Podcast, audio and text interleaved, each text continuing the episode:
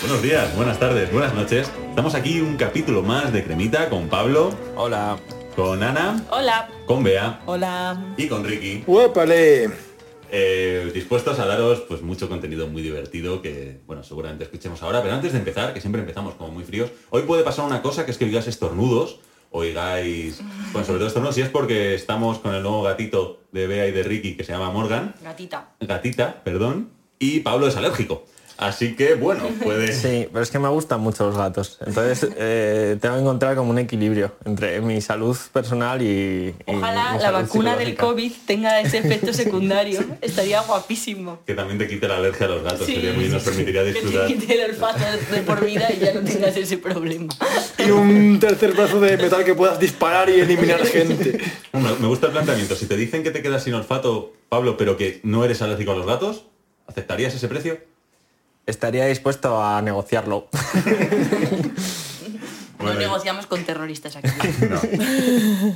¿Y estáis todos bien? Que así me lo dicen que empezamos muy directos, muy tal. ¿Todos bien? Todos bien. ¿Todo bien? Pues ya directamente vamos al juego, ya está. De nuestro sector, Esperemos que os hayamos satis- satisfecho. nu- nuestro sector de oyentes haya- ya no le parecerá tan frío esto. Así que vamos con la primera canción que suena así.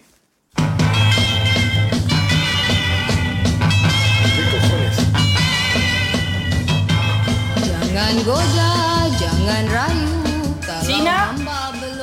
Os voy a decir una pista. Antes de que digáis nada. El presidente en esta época de este país se llamaba, bueno, se llama Tunku Abdul Rahman. India en 1980. Bangladesh en 1970. Eh, una pregunta, presidente, ¿es extensible a jefe de Estado? Sí, estoy dando el primer ministro o el presidente o el dictador que hay. Eh, Vietnam en, el, en los 2000 Y yo digo eh, eh, Laos en los 90. ¿Y Ricky? Yo dije India en los 80. Vale. Pues me vais a dar un momento porque no sé qué país está más cerca. Eh, ¿Qué países? esto es Malasia en 1960. Está más cercana a India que Bangladesh. Es que ahí está, Y, sí, la- y en, en los 60. en los 60. Tú has dicho que... 80. Bueno, la- lo más cerca yo creo que es Laos. Yo diría, así. Yo es que no lo, no lo tengo tan localizado. Igual, Tony, conoces más esa zona. Yo podemos mirarlo en el mapa, pero yo apostaría con porque es Laos, porque está Laos, Camboya y luego eh, Tailandia y debajo está Pues, Malasia. como Así tu que- criterio me parece fantástico y ha acabado la canción, vea, ¿qué nos traes hoy?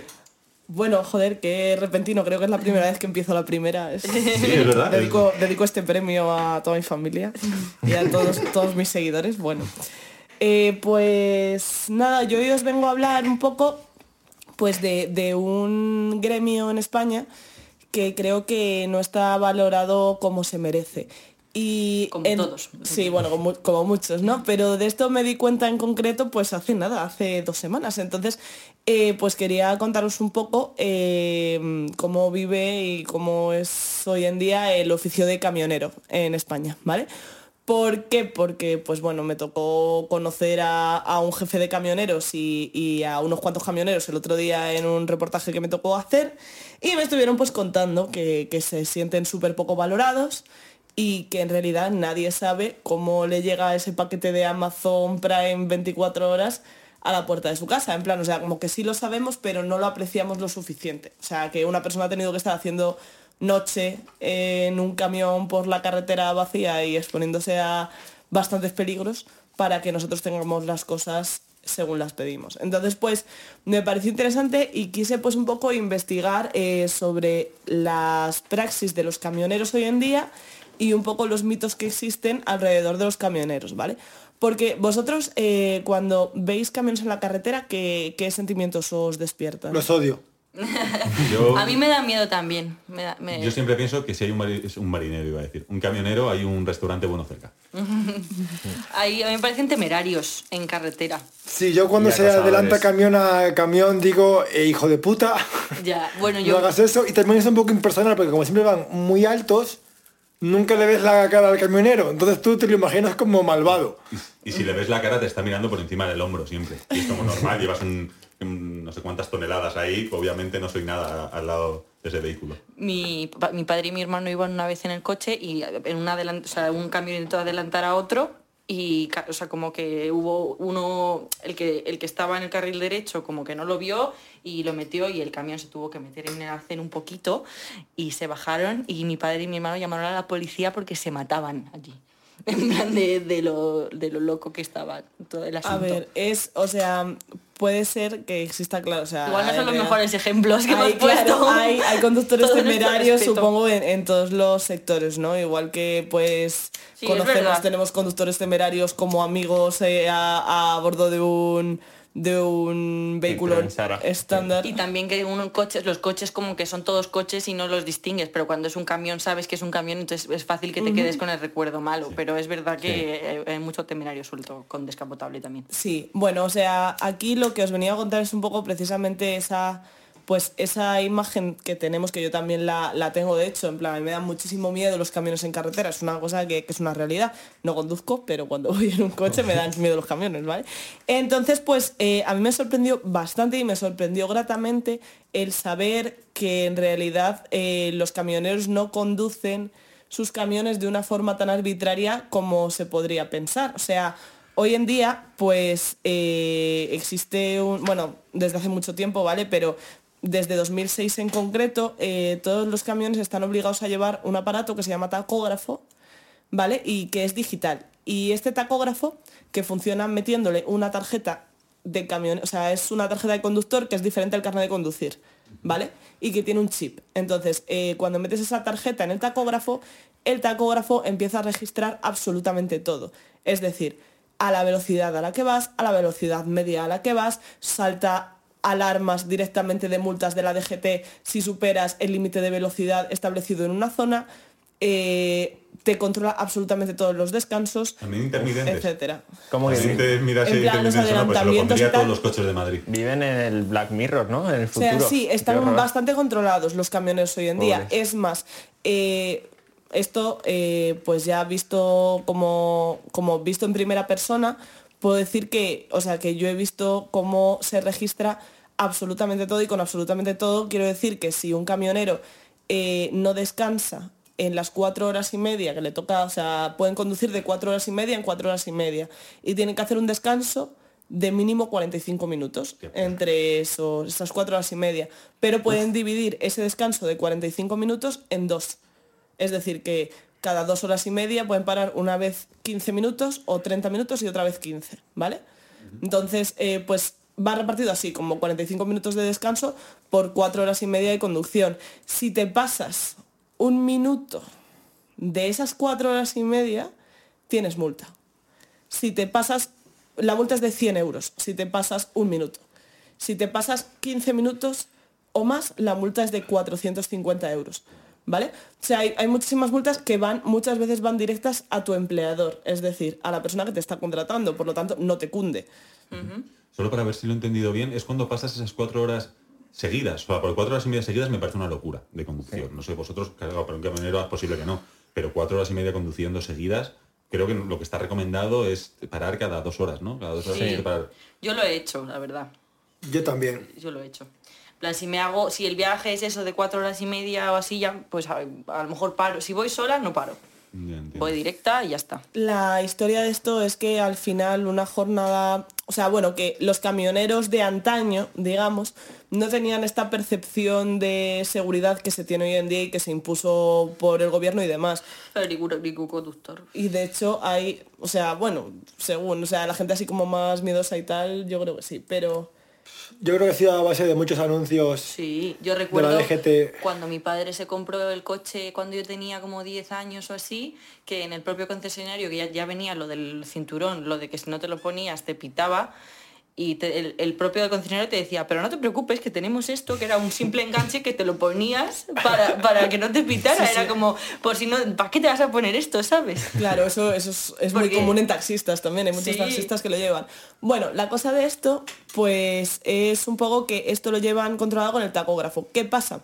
que echa la ley, echa la trampa, ¿vale? O sea, obviamente existen maneras de trucar estos tacógrafos, ¿vale? Y una de las más comunes y de las que más se están encontrando y que normalmente vienen animadas por los empleadores, no por los conductores en sí, es poner un imán en el tacógrafo para que no pueda registrar eh, correctamente como, o sea, pones un imán cuando paras y así parece que sigues parado, pero en realidad estás circulando, ¿vale? Eso es una cosa como que se hace mucho, sobre todo pues por presiones de los empleadores que les gusta explotar a los conductores lo máximo posible, ¿vale? Entonces pues El, el tru- eh, truquígrafo.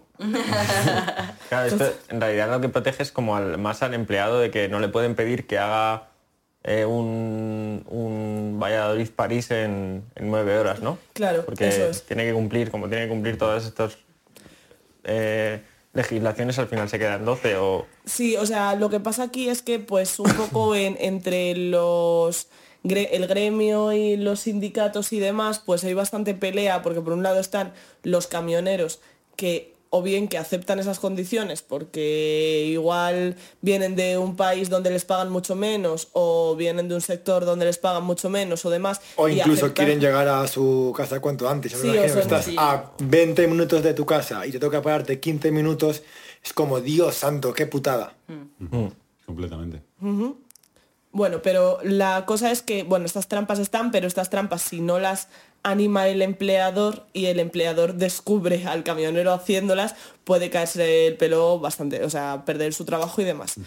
Em, la movida de esto, pues es que eh, muchos camioneros, sobre todo los de vieja escuela, sí están acostumbrados a hacer carretera y manta a saco, en plan a conducir siete horas seguidas, seis horas seguidas y demás. Entonces, es verdad que estas infracciones se registran más en camioneros más mayores, pero también es verdad que, que la edad media del gremio de camioneros es muy alta. O sea, no hay jóvenes que quieran ser camioneros. O sea, hay muy pocos jóvenes que quieran ser camioneros porque el modo de vida pues ha cambiado un poco. Ya no se lleva tanto esto de irte de tu casa y no volver hasta el viernes y estar viendo mundo y demás. Ves mundo de otra forma, digamos. ¿Cuánto creéis que gana un camionero en España? Te voy a preguntar ahora.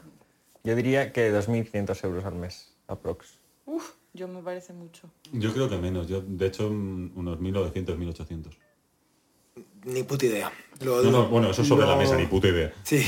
Bueno, eh, hay camioneros que ganan 1.900 euros, pero lo común es ganar unos 1.400 euros al mes. ¿En serio? ¿Vale? Es un trabajo mal que no antes estaba muy bien pagado, antaño estaba súper bien pagado, pero hoy en día se ha devaluado bastante. Esa es una de las razones por las que pues, los chavales no se hacen camioneros, porque lo que exige es, o sea, tú tienes que pasar unas pruebas muy duras, saber muchísimas cosas de mecánica, de conducción. las la conducción, las pruebas de conducción que les hacen como hacer zigzag eh, hacia atrás, marcha atrás, eso es una locura. En plan, manejar ese bicho es bárbaro. O sea, al final es, es, es un trabajo pues pues muy poco agradecido, pero también es verdad que es mucho más seguro que antes. O sea, antes se decía, así como dicho de- del gremio, que solo un 75% de camioneros disfrutaría de su jubilación, porque un 25% de ellos morirían en carretera. O sea, era como lo... Y un- una cosa, ¿se ha devaluado tanto el... eh, porque pagan menos los eh, suministradores o también porque han entrado muchos eh, camioneros del este de Europa? Eso es, lo o sea, hay muchísimos camioneros de Europa del Este que han empezado a hacer rutas en, en lo que es de, sobre todo de Francia, Alemania, España. Hmm. O sea, como rutas internacionales y demás hay muchísimos empleados de Europa del Este. Y en todas las rutas europeas, aparte de España, también ha entrado, o sea, antes no existían camioneros de Europa del Este fuera de esa zona y ahora se ha extendido mogollón porque les pagan mucho más empleadores de Alemania o de, o de Sí. Francia o de España que, que, pues eso en, en Rumanía o en Ucrania. Entonces, pues sí, se, hay, hay muchos y, y en gran parte es por eso. Luego también, em, bueno, o sea, hay, hay solo un 2% de mujeres camioneras, que eso es una cosa... Hay un dato que me dio mí mi padre hace tiempo acerca de esto, que todas las mercancías que se transportan, que son, eh, digamos, tóxicas o químicamente... ¿Vas a hablar de esto? No. Eh, se, van de noche Eso no sé si les cobran, cobran plus de nocturnidad o no. Que sí. Pero por un accidente que hubo en Barcelona, eh, no sé exactamente cuándo, no sé si en los 50 o no sé cuánto. Pero- o más tarde, o 60, más tarde, 70. Fue Que loquísimo. fue loquísimo que eh, como que de- derrapó un camión que tenía no sé qué historia química o residuos tóxicos o no sé qué historias en una playa y fue un, un drama absoluto. Y por eso decidieron que todos los camiones eh, que de transportaban mercancías tóxicas, peligrosas, no sé cuál es el- la categoría concreta, pero, pero vamos, que encima vas de noche, que sois como, o sea, Es de plus, de nocturnidad, imagino que. Seguro. Eso, con el sueldo de 1.400 euros. Sí, a ver, bajo. supongo que sí, pero también es verdad que por mucho que se cuenta y tal, he estado pues un poco leyendo foros de trabajo, así de comentarios de camioneros y tal, y hay una cosa muy curiosa que también eh, como que vivimos ajeno a ello, que es el peligro de, de llevar cargas de noche y solo. O sea, hay muchísimos atracadores que se dedican a, a robar camiones. Y, y muchos hablan de que la A3, en plan, la, como que la carretera de- del Mediterráneo, digamos, de, Ah, de Valencia, sí. y tal, es terrible en eso. O sea, que transportar cargas de noche ahí eh, es mm, pues que te la juegas mogollón. O sea, que tienes una alta probabilidad de que te roben la carga y que a casi todos los que han hecho esa ruta les ha pasado alguna vez. Que Pero les, ¿cómo lo les hacen? ¿Le pa- a punta les de pistola, cuando están descansando, haciendo uno de esos descansos a los que a los que obliga la ley, alguien va a punta de pistola y les y les roba. Pero una cosa, La niña ¿roban el la camión o roban la mercancía? Roban la mercancía. La mercancía, Sí, la sí, mercancía que lleva el el camión camión. estará tan controlado que no... O sea, es una. Hay, hay muchísima. pel- No, lo que hacen es rajar la lona del camión y robar lo que hay dentro. Eh, y esta peligrosidad, pues, es tal que ahora mismo eh, solo hay en toda España 28 áreas de servicio que siguen la eh, como reglamento europeo en cuanto a seguridad de, de personas que estén paradas ahí, ¿no? Entonces, pues una persona que va en un coche muchas veces hace una parada muy corta o hace una parada esporádica cuando hace un viaje largo, pero no hace todos los días. Entonces la probabilidad de que los camioneros sufran este tipo de, de historias es muy fuerte. Y muchas veces van solos, la mayoría de las veces van solos, entonces no tienen a nadie a quien recurrir. Sí, Que eso también debe ser una putada cuando, imagínate que pinchas. ¿Cómo cambias una rueda de un camión? Eso es imposible, ¿eh? No, no imagino que no. Con cuidado. Por eso tienen muchas ruedas. Sí, tiene muchas ruedas, yo creo que por eso mismo, que si se les pincha alguna de las tres que llevan ahí a los a- lados, puedan tirar con Y el por lo que sé, ellos tienen como una especie de radio, algo parecido a lo que llevan los taxis. Entonces sí que es verdad que van hablando con otros camioneros que están en su misma ruta. O sea, no están solos, por así decirlo. Están acompañados de, ¿sabes? Igual el- los dos camiones que vas... Dios que está vas con ellos. los dos camiones que se están adelantando, que para ti son un puto peligro que están picados iguales que están por el por la radio, en plan, no hay cojones. Te invitan a las cervezas y lo haces y así. Mi amigo Adris eh, ayer eh, quería comprarse una PlayStation 4 para jugar a un juego que se llamaba Snow Rider, que consiste en... es un simulador de vehículos de nieve, de conducir camiones por la nieve y tal. Y uno de los puntos álgidos del juego era que también eh, si tú te quedabas atrancado, podías jugar en online para que viniese otro jugador a rescatarte. Y hacerme como toda la pantomima esta de llamar por la radio dentro del juego y venía uno con la grúa y te sacaba. Creo que hay un eh, programa de televisión de mujeres camioneras ah, estadounidense eh, por el hielo, por como zonas en plan Alaska y demás. chaval. De Discovery Max, ¿no? Sí, Todo lo así, extremo. algo así. Alaska, nieve, mujeres y camiones.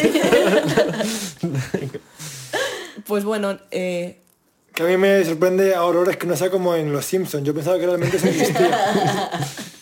No, pero en realidad sí que creo que Tesla ya ha desarrollado camiones eléctricos o tiene prototipos y tiene muy avanzado lo de la conducción automática en general y al parecer funciona bien, que, que eso me parece una barbaridad. Eh, así que supongo que también es dentro de 20 años pues quizás esta profesión deje de existir. Más gente, menos trabajo, genial. Correcto. Yo lo, lo que no sé es cómo no han visto un nicho de mercado haciendo un blablamión. O sea, un blablacar, pero con camiones. O sea, equipaje puedes llevar el que quieras. Equipaje te dejan llevar el que quieras y vas ahí sentado en el camionero y te lleva a Valencia, a Valencia. Perfecto. Y un dato curioso es que desde el coronavirus han subido muchísimo el precio de todos los envíos. Yo lo sé por Java Records, pero todas las empresas de envío han subido como un 30% los precios de los envíos porque muchas, muchas empresas han optado por intentar hacer negocio digital, se han disparado las ventas online por todo lo del coronavirus y como no hay más camioneros, no se puede crear más oferta de eh, camioneros tan rápido, están subiendo los precios a saco. Vale, también os voy a contar otra cosa con respecto a eso, ¿vale? Que es eh, pues una de las principales quejas de los camioneros respecto a la situación en la pandemia. eh, se dio en que los camioneros, el transporte en general, fue considerado eh, servicio básico, servicio imprescindible, ¿vale? Entonces, eh, las empresas de camiones y tal, en principio como que no se podían acoger a ERTES y demás porque eran servicio imprescindible. Pero al mismo tiempo, muchas marcas, sobre todo de ropa y de demás, dejaron de, de llevar mercancía a tiendas físicas porque las tiendas físicas cerraron. Entonces hubo como una especie de conflicto extraño en el que, eh, digamos, los gobiernos y los sindicatos y demás no entendían al gremio y perdieron muchísimo dinero durante ese tiempo. Por mucho que parezca que han aumentado los envíos, al final a nivel global disminuyeron en muchas cosas, porque abastecer todas las tiendas, todos los restaurantes y todo lo que estuvo cerrado lleva gran parte del transporte de España. Entonces, eh, supongo que esas pérdidas se están compensando subiendo el precio de los envíos. Yo supongo que las empresas de bebida y comida se, el transporte lo hace la propia empresa, no es el tipo de empresa No, que no, depende de un tercero. No. ¿Tú crees que Heineken o San Miguel no tienen sus propios sistemas de Algunos sí, pero Los otros camiones no, de o sea. Bimbo son camiones que pone los de Bimbo Cea- No, fuera. no, pero eso Pero no tiene nada claro. que ver. O sea, yo, por ejemplo... El- el camión y ellos te Claro, o sea, yo el, el sitio al que fui a entrevistar, que es Beconsa, que es una empresa de Salamanca, uno de sus camiones de gas natural es el camión de Primark, el que pone una lona Primark, eh, abastecido 100% con gas natural. Pero el camión no es de Primark, el camión es de Beconsa, solo que como lo ha contratado Primark, pone su lona. Pero que tenga la lona de Bimbo no quiere decir que sea Bimbo el que gestione esos camiones. Los gestionan empresas de, de transporte. Entonces, en ese caso, lo que sé que ha subido el precio son las empresas que hacen eh, transportes estilo UPS, correos y demás, que supongo que sí que tendrán acuerdos con el sector de los de los camioneros de, o de los que son empresas específicas de transporte, pero no sé cómo funcionará en general todo este compendio entre empresas Yo creo de que es todo transporte, coordinación, camioneros. es todo coordinación, pero yo te diría que el transporte de largo kilometraje por carretera va, va dado por, por empresas de transporte específicas y luego Correos lo que hace es la distribución dentro de la misma comunidad autónoma o dentro de la misma provincia. Pero el transporte global de paquetería de mm, Portugal a España, da igual que sean de Amazon, que sean de correos o que sean de tal, todo el transporte de 24 horas va en el mismo camión si va de un punto a otro. Siempre que sea, sabes, en plan, si viene de, de, de, mm, Como los barcos. Oviedo, por ejemplo, a Madrid, no hay un camión de cada empresa que salga todos los días de Oviedo para traerte 24 horas, sino que está todo coordinado con una empresa de transportes que opera de Oviedo a Madrid. Ya. Y luego, una vez en Madrid, ya lo distribuye la empresa que, Que lo había contratado. que has contratado. Vale. Pues entonces sí que Y ya está. la Con eso. Yo quiero preguntarte algunas cosas de- del viaje que hiciste. Por ejemplo, eh, como con las recientes restricciones del COVID-19, todos los lugares de hostelería cierran al- en España a las 11, a las 10, depende de la comunidad autónoma. Sin embargo, los camioneros tienen como sus sitios ilegales. Sí, pero también pasa una cosa, que es, es otra de las grandes quejas de los camioneros durante la COVID-19. Sí es verdad que los camioneros tienen puntos específicos donde pueden entrar solo ellos, en principio, ¿vale? O sea, son estaciones de servicio y demás que se han mantenido abiertos los bares y se han mantenido abiertas sobre todo las duchas para que los camioneros puedan asearse en trayectos largos. Pero esto no quiere decir que tengan las mismas comodidades que siempre, porque muchas de las que usaban eran abiertas al público y han cerrado. Entonces digamos que ahora se ha sumado el hecho de que muchas veces tienen que pararse a descansar en sitios completamente vacíos y desangelados, porque no están abiertos. O sea, en Salamanca hay uno o dos sitios para que paren, que estén abiertos. El resto están cerrados y solo está operativa la, lo que es el sistema de repostaje, pero no el bar, o no la ducha, o no esto. Entonces, pues, es otra de las complicaciones que ha habido ahora, con Bueno, la los pandemia. camioneros es un sector completamente, bueno, desconocido, que de hecho muchísimas gracias, Bea, por traernos un poco este tema, porque yo no tenía ni idea y la verdad que genial. Me temo que no vamos a hacer muchas más preguntas porque hay que ajustarnos al tiempo, pero grandísimo tema. si algún camionero, porque claro, deben escuchar mucho podcast los camioneros, ¿no? Tantas horas de carretera, Sí, igual alguno cae y escucha nuestro podcast. Si es así, por favor, escribirnos a eh, cremitarecicla.gmail.com que estaremos muy contentos de si nos hemos equivocado, si algo Eso es, si hemos metido la gamba en algo, nos lo contáis. Que es más que probable porque en verdad Bueno, yo particularmente que no, no conocía Pero nada. yo cero platero como habéis podido escuchar. Así que bueno, muchas gracias, Pepe. Vamos a seguir con, con el concursito este. A ver, ¿cuál es el siguiente país y década que, os que va a poner. Radio? Madre. Funky. Suena el grupo este de Oviedo o de, de Galicia, de Santiago de Compostela. La pista O es... Funquillo. La verdad es Carmiño. Ah, claro, Funquillo son andaluces. La pista es que el, el presidente de este país, en esta época, se llama Paul Villa. Paulilla. Eh, Pa- Paul Villa. Paulilla, no. Paul Villa. Villa con B y con Y. Uy, African. Hay algo de African. Sí, sí. Vale, Senegal. Sudáfrica en los 80. Finales de los 80. Eh, Guinea en, en los 90. Hoy se está poniendo eh, en tela de juicio, bueno, se está comprobando mi falta de conocimiento geográfico, porque tengo que comprobar el Maps. ¿eh? Esto, es, esto es Camerún, esto es Camerún 2017, que no sé Ah, lo es que está más actual. cerca. Sí, es actual. es Yo no dije 2017. fecha. Eh, dije- ¿Qué me habías dicho? No, dije Senegal, pero no dije fecha. Ah. No. Un momentito. Vas a poner maps de cómo llegar desde Camerún hasta Sí, Senegal. voy a mirar, voy a comprobar los kilómetros que hay, cuánto se haría en camión, cuánto tiempo se tarda en camión para ver cuál está más cerca. Me habéis dicho Senegal. Senegal Eh, Guinea Ecuatorial. Uy. y Sudáfrica. Joder, eh, esperad porque tampoco estáis tan cerca, ¿eh? también os lo digo. Sudáfrica fuera, eh, Guinea está al lado.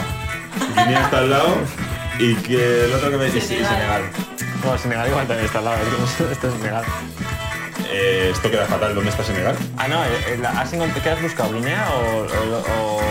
No, Guinea más cerca, gana Guinea. Muy bien, lo ha dicho Eli, ha dicho, me ha dicho a mí como yo. Pido perdón por mi...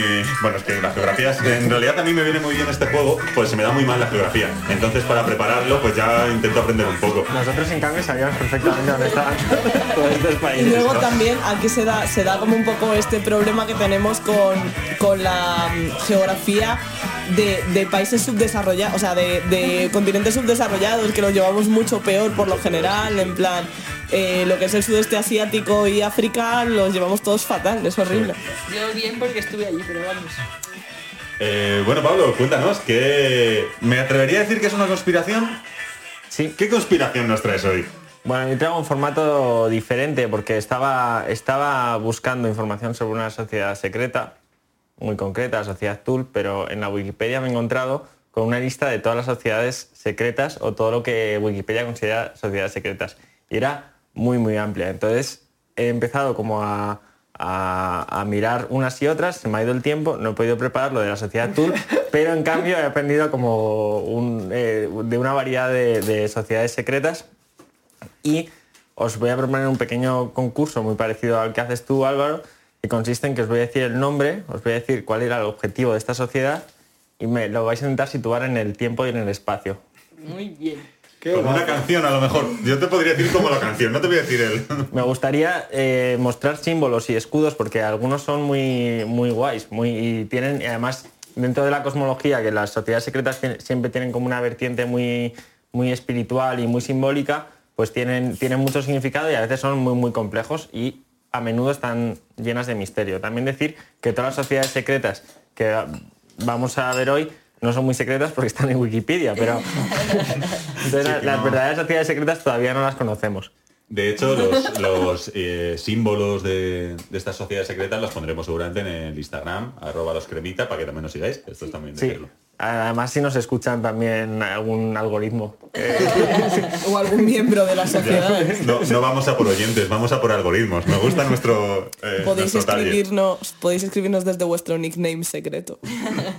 Entonces, eh, bueno, igual algunas os suenan, porque les habéis oído el nombre alguna vez, pero eh, quizás no, no las situéis porque a mí algunas me han sorprendido de dónde venían y de, de qué época eran. No voy a caer en, en la broma de decir que UPyD es una de ellas, pero no voy a caer en esa broma porque no, no está bien. Una paja y a dormir. Porque ya no es ni sociedad, Ya ¿no? no O sea, sociedad, solo hay una persona, no, no se considera... eh, Uno de los requisitos es que sea más de una persona.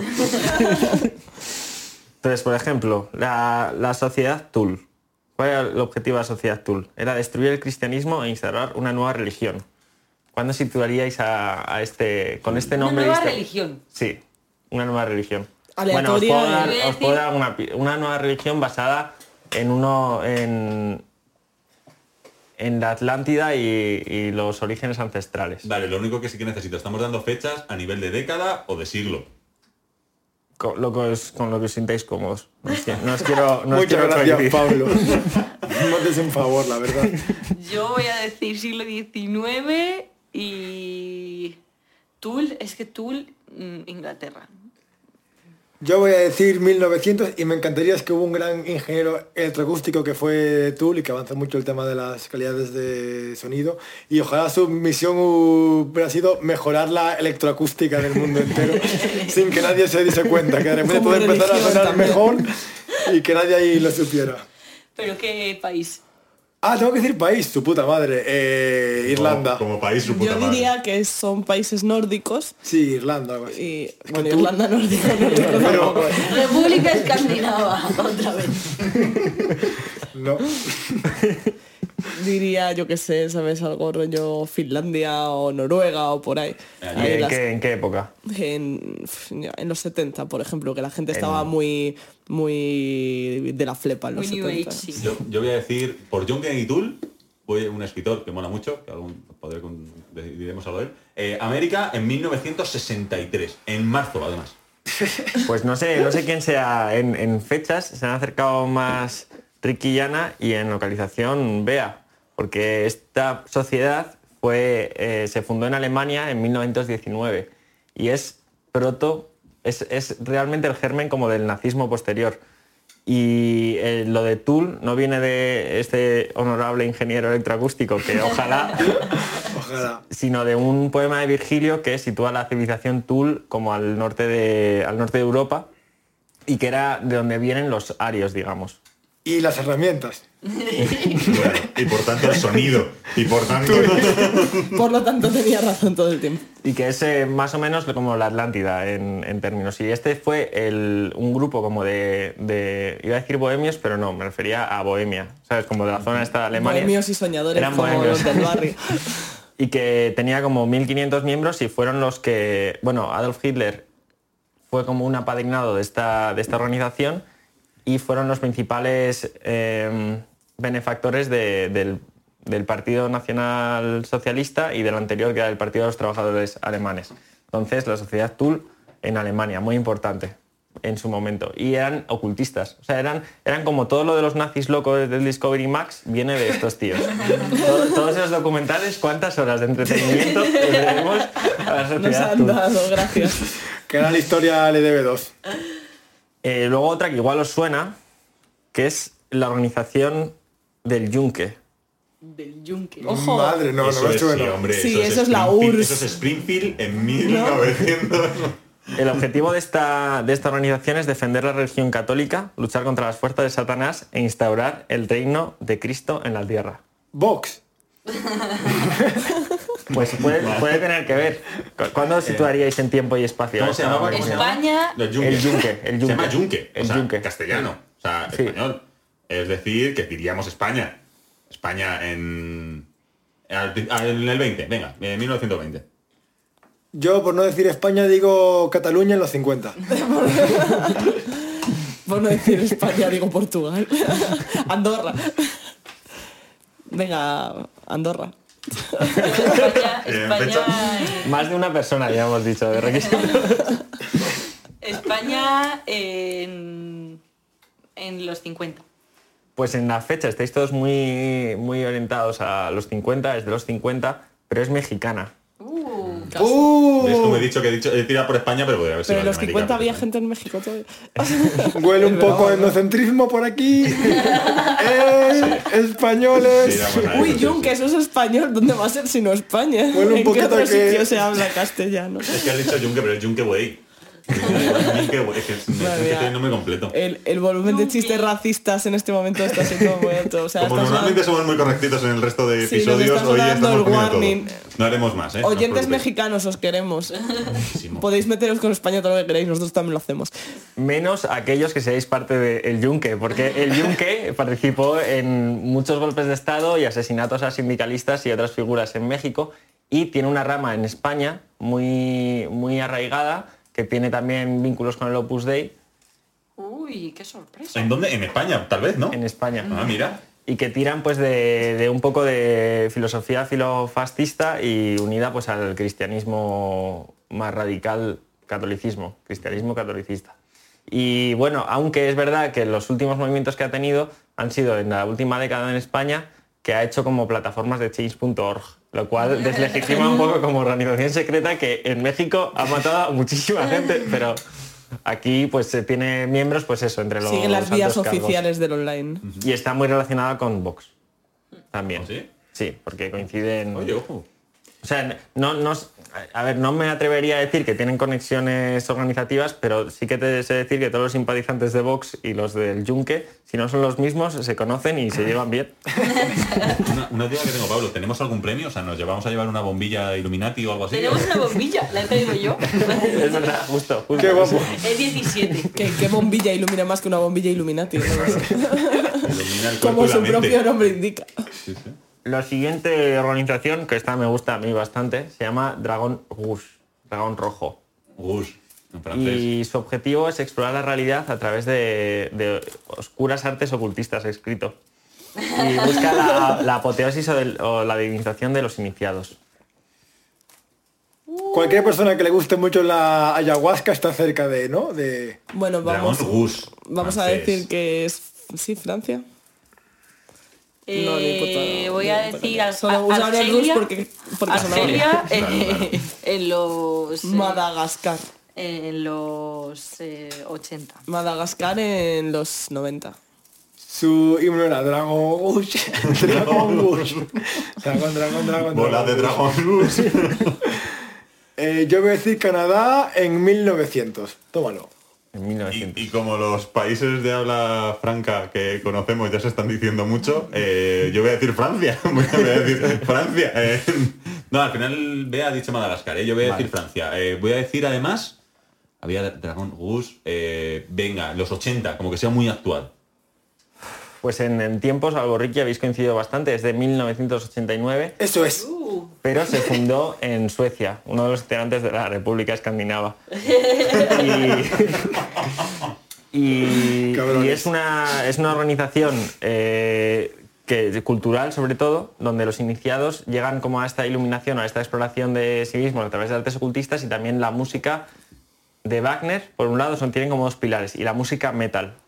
Entonces es muy popular entre las bandas del metal que son muy populares en el norte de Europa. Y muchos cantantes eh, de bandas metal se ha sabido como que eran parte de esta Qué secta. guapo, ¿no? Está muy guapo. Sí, sí, muy chulo. Y esta sigue en activo, claro, porque Bueno, está... no hace nada. Como claro. el metal. Es como, como este podcast, muy mal se tendría que dar para no nadie, en a nadie le parecen, o sea, a todo el mundo le parecen inofensivos los del metal. Es verdad que no son demasiados peligrosos. No, no lo suelen ser. Es decir, es decir que su himno en verdad es Dragon. Dragon Gush. Ese rollo. Sí, la verdad, los, Y luego metal, suena un riff. los de metal que parecen muy chungos y tal y son los pogos más aburridos, pues todo el rato, pum, perdón, perdón, pum, perdón, perdón. Muy aburrido. La siguiente, me quedan tres. Mm, Pues rapidito, por fin. Vale. Eh, Skull and Bones. ¿Cuál es el Qué objetivo? guapo el nombre. Los objetivos son desconocidos, pero están relacionados con la acumulación de poder de sus miembros. Estados Unidos, eh, los eh, 70. Sí, yo iba a decir lo de Estados Unidos los 80. Reino Unido en 1900. Sigo con el 1900. Por- Confío en él. Portugal en el, en el siglo XVI. Pues eh, es Estados Unidos en... en- no, no, los 80 tampoco, en 1832. Eso es. siglo XIX y, y está fundada en Yale, la Universidad de Yale, y está Madre. integrada por eh, muchos miembros. Era como una asociación de, de, de teleco de las que venimos nosotros, pero, con, pero bastante más ambiciosas. No se conformaban con la fiesta de primavera ni, ni con los torneos de ajedrez de estos tíos, iban bastante más allá. Y de hecho sus miembros eh, son importantes, eh, los que se ha sabido que eran miembros de ahí, son importantes personajes dentro de la jerarquía americana, desde, bueno, Bush padre e hijo fueron, fueron de esta organización, eh, varios senadores, eh, muchos jefes de la CIA, o sea, O sea que has- ha tenido continuidad esto. sí, y están asociación. Asociación de, Asociación de Cánticos e Iluminaciones. En vez de sonido e imagen. Y bueno, aparte de tener como mucha parafernalia ocultista, sobre todo se basa en una jerarquía interna que se supone que tienes que respetar fuera de la, fuera de la orden o de la logia. Entonces, claro, porque haya figuras como presidente de Estados Unidos que tengan a su vez una jerarquía privada que sea mayor, ¿en qué posición deja esto al, al iniciado frente a, frente a un ciudadano americano? Entonces, pues están implicados en bastantes cosas feas, como el robo de una calavera de Jerónimo, que era un líder de los indios eh, americanos, de los nativos americanos, eh, en la guerra de secesión y en el tráfico de opio a nivel actual también. Pum. Muy guapo. Guapísimo. Gente bastante peligrosa. Y Skull and Bombs. Anopioids. voy a, voy a ¿Skull and decir Bombs o Bones? Bones. Bones. Que no Ah, tenía Calavera y huesos. Bones. Skull and Bombs. Es, es, Skull and Bones no son un tipo de hierba. bombs. En plan, he cogido 20 pavos de Skull and Bones, ¿no? Es A mí, me da, Es me como es un rollo muy pirata, ¿no? Skull and Bones. El símbolo, la bandera es como eh, una calavera pirata, que la calavera es la de Jerónimo, que era un nativo americano que nada tenía que ver con George Bush padre e hijo. Jerónimo y en Stilton. número 322, que encierra muchos misterios, se supone. Es como un poco como el 420, ¿no? Eh, y ya voy a ir con... 420 para nuestros oyentes que no lo han pillado. Para los Por que fuman 20. porros. Es la, el Es, la- 420 es la hora de fumar porros. Ah, cuatro- todos los chavales de, de un instituto Ah, es que quedaban a las verdad. 4 y 20 a fumar porros. Es sí. verdad, Como es 4 y 20 verdad. es la forma de decir en redes que fumas Esto hierba. me lo han contado muchísimas veces y siempre se me olvida. 420 veces te lo han contado. a. Y de hecho el, el 20 de, de abril, ¿no? Es Sí, cuando se sí, celebra sí, el, eso es. el- San Canuto, Sí, San es verdad, es verdad. en la autónoma. Felicidades a todos los fumadores San de, Canuto no es de ahí. de hierba. No sé yo si San Canuto es el 4. No, no, Sí, puede ser, puede ser. En el mundo anglosajón sí que está este día como establecido. Puede no sé ser que si- sea en abril. Puede ser. Y bueno, una, una más, creo. Una más, vale, una más. Cicada 3302. 3300. Joder, con los Ah, números. Conozco la 3301. Pero no. Parece esto una canción de Nati Peluso con Eso suena números. a eh, Polonia en los 30. Yo diría algo de África. En, en los 80. 3 más 3 es 6, más 2 es 8, que al revés es España. en los años 20. Yo creo que voy a decir un país. Voy a decir. Eh, a ver, A ver, hay unas normas que hay que respetar. ¿no? Eh, no sé, no sé cuál decir. Eh, venga, vamos a tirar por Grecia. En... ¿Por qué no? Mm, Sí, voy a tirar por Grecia. Grecia en... a principios del 20. Pues esta tenía trampa, os he tenido una pequeña trampa, porque esta organización no tiene nación, su nación es O internet. sea, he, he- he dicho un pa- he dicho un país y he fallado. ¿De verdad? y, Como es, SoundCloud. y es del 2012 y es una organización que se autodenomina a sí misma una sociedad secreta y que eh, yo creo que esto igual lo hemos hablado alguna vez. eh, en 4chan iniciaron, ahora lo ponen como en sitios más crípticos, eh, ponen acertijos o cosas complicadas con el, su objetivo en principio, ah, no os he dicho el objetivo de esta, bueno, No, su no objetivo es, Por eso claro, he fallado. Es la captación de, de gente muy, muy, muy, muy, muy, muy, muy lista, muy inteligente. Wow. Lo Opus Dei. Como, sí, o como los jesuitas que Como no se han dedicado que quieren el reino de la como tierra. los masones. Y entonces se basa en que ponen complejos criptogramas y imágenes codificadas en internet y eh, quieren que el que lo encuentre les encuentre, digamos. Pero estamos hablando de unos acertijos de varias fases muy muy complicados, metiendo como encriptación eh, de, de imágenes en sonido, pero sin decirte nada, y que es un camino largo y que al final llevaban a sus, a sus iniciados, a los pocos que conseguían superar todas las pruebas, pues a distintos puntos del planeta. ¿Tú has intentado hacer algún acertijo? Sí, no lo he conseguido. No soy digno de cicada 3300. Hombre, pero, pide, pero pide ayuda y ya entramos todos, hombre. Eh, Pues lo con- podemos hacer un día, pero son muy complejos. Sí, yo no, o sea, yo las, las pruebas normales de, de... ¿Cómo se llama lo de cuando eres listo? De coeficiente, no, Eso, de- CI, coeficiente intelectual. O sea, yo no me considero una persona muy tonta, pero esas pruebas se me dan fatal. En plan, creo que tengo como otro tipo de inteligencia o algo así. Porque Hombre, además es una cosa que le gusta mucho hacer a mi, a mi hermano, si escuchas este podcast, un saludito, Pablo. Pues a mi hermano le, le encanta eh, que hagamos los tres, mi hermana, mi hermano y yo, las pruebas de coeficiente intelectual para demostrar y redemostrar que es más listo que nosotras. Bueno, de- de y hecho- las, esas pruebas le, le salen mejor. Hay que dejar claro que en- en- hay mucho debate con los temas de las pruebas de coeficiente intelectual porque eh, normalmente asumen una inteligencia que es o visual o matemática, pero hay muchas más inteligencias. La emocional, la mm, muscular, la- hay varias. que Está muy bien. mirar. O sea, no es que seas tonto porque, porque no se te ve bien el cálculo. Un día hablaremos de las pruebas del CNI que, que, que tenemos de contactos. conoces. Que conozco de, de primera mano, que esa historia es muy divertida. Será una También para gente especialmente eh, fenómena. Un- una última pregunta, Ricky. Hubo un grupo de música, de tecno, que hizo también una especie de acertijo para ver dónde era. Esto me lo contaste hace años. Boards of Canada, creo. Boards of Canada, correcto, sí. Y que Boards of Canada dejó en tiendas de vinilos de diferentes partes del mundo. No sé si eran partes de, de una frase. No, partes de. eran números. Y en el foro que tienen los fans de Boards of Canada consiguieron como encontrarlos, ver que era una localización y una hora. Fueron allí y empezó a sonar el disco nuevo a la hora que ponía por unos altavoces que estaban en un desierto ahí sin, sin, sin más. Qué guapo. guapo. chaval. Sí, la verdad es que tuvo que ser a la peña que lo consiguió y que, fue- que hubo gente, claro, que esto fue en, en- en Estados Unidos, pero había gente que viajó desde Australia y Estados Unidos solamente para llegar a estar ahí, ¿sabes? Y ver el momento y... El dinero, ¿eh? Tenemos que usar randonáutica para ir a una- un sitio aleatorio y solucionar alguno de estos problemas que ponía la, la- iba a decir secta, pero no. Y Eh, cada bueno, el grupo no, no se sabe muy bien. Se dice que está relacionado con la NSA, con la CIA, no, nadie lo sabe. Pues yo, desde luego no lo sé. Y la Wikipedia tampoco sabía nada. eh, pues un día, un día podríamos hacerlo, usar randonáutica, vamos allí y solucionamos un... Pero igual no solucionamos ninguno, es que son muy complicados. Pero bueno, lo intentamos. Nos Y- estás llamando tontos, Pablo. Bueno, yo particularmente tengo muy sabido que soy bastante tonto. Pero bueno, hasta aquí o no sé si querías algo más. Vamos, No. este podcast no va a durar hora y media, yo os lo digo. No, no, no. eh, eh, puede pasar al siguiente. Tengo alguna más, pero es que ya son como los pitagóricos. Eh, Nah, no sí, tienen que- mucho misterio. sí. Pues Más bueno, muchas, muchas gracias por tu sección, Pablo. Siempre, siempre magnífica y genial. Aquí se estilan mucho las, conspi- las conspiraciones, nos encantan. Pero vamos a seguir con la siguiente cancioncita de Radio. O. Tenéis vuestros oídos abiertos, estáis receptivos a un país y a una década. Vamos a ver dónde es esto. ¡Madre! ¿Qué? Tiene que ser este planeta. Esto es como, como lo de. ¿Cómo era? Lo de Kazajstán, lo del diésel arrancando en plena helada. Kazajstán. Ahora empieza esto. Espérate.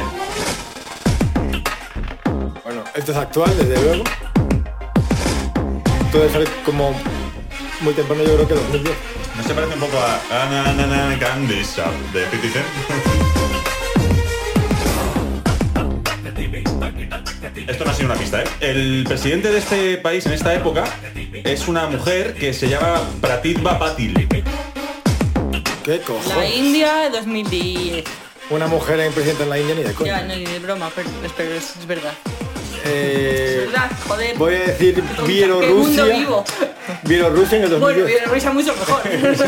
India 2008. ¿Qué pasa con la India? ¿Qué Una pasa? mujer presidente, primera ministra de, de la India. Sí, sí. Otra vez más nuestro, nuestro etnocentrismo. Hombre, qué, qué dardo ha tirado, ¿eh? En, la- en el puto centro. ¡Oh! Sí, sí, madre de Dios.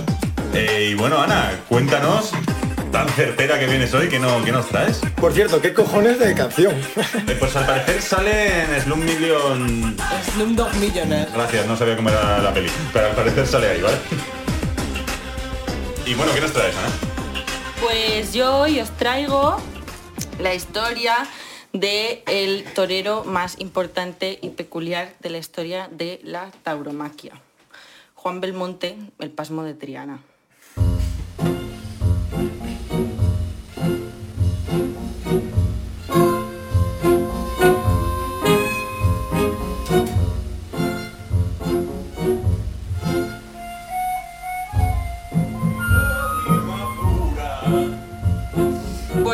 Eh, voy a decir que esta todo esto que os voy a contar lo he sacado de un libro que se llama... Eso era Manolo Caracol, Sí. la, la chica la niña de fuego. Eh, un libro que se llama Juan, Bel- Juan Belmonte, Matador de Toros. ¿vale? Es un libro escrito por Manuel Chávez Nogales, que es un periodista y escritor español eh, que murió en el exilio en Londres, eh, que no era especialmente aficionado a la tauromaquia, pero que coincidió con Belmonte en diferentes eh, bares nocturnos de la capital y quedó fascinado por su figura y escribió este libro eh, contando un poco su vida. Exiliado. eh, se conocieron aquí. No, pero digo que fue exiliado el... Chávez Nogales, el escritor. ¿Por qué? ¿Se sabe? Era... Pero porque es A raíz de la de, civil, a la- Era- a raíz de la guerra civil. de la Segunda República, ¿puede ser? Era y se queda callado en plan, ¿rojo? ¿Acaso era rojo? Eso era rojo. Os voy a leer, el libro es una maravilla, está súper bien escrito, es una preciosidad. Os voy a leer cómo comienza para situarnos un poco con este personaje. Juan es un niño atónito, que cuando asoma por las tardes al portal de su casa, con el babadero recosido y limpio, llevando en las manecitas la onza de chocolate y el canto de pan moreno que le han dado para merendar, y contempla el abigarrado aspecto de la calle desde la penumbra del zaguán, se siente sobrecogido por el espectáculo del mundo y se queda allí un momento asustado, sin decidirse a saltar al arroyo. Juan no lo sabe, pero la verdad es que lo que él quisiera callejear libremente, ser amo de la calle, es tan difícil como ser amo del mundo. Sigo, porque es muy bonito esto y lo quiero leer entero. Lo que no saben los sevillanos, y si, y si se les dijese no lo creerían, es que tan importante como haber nacido en la calle ancha de la feria es nacer en cualquiera de las 15 o 20 calles semejantes, no son más, que hay por el mundo. Estas calles privilegiadas son el ambiente propio para la formación de la personalidad, el clima adecuado para la producción del hombre, tal como el hombre debe ser. Son esas calles que milagrosamente llevan varios siglos de vida intensa sin que el volumen de su pasado las haya envejecido.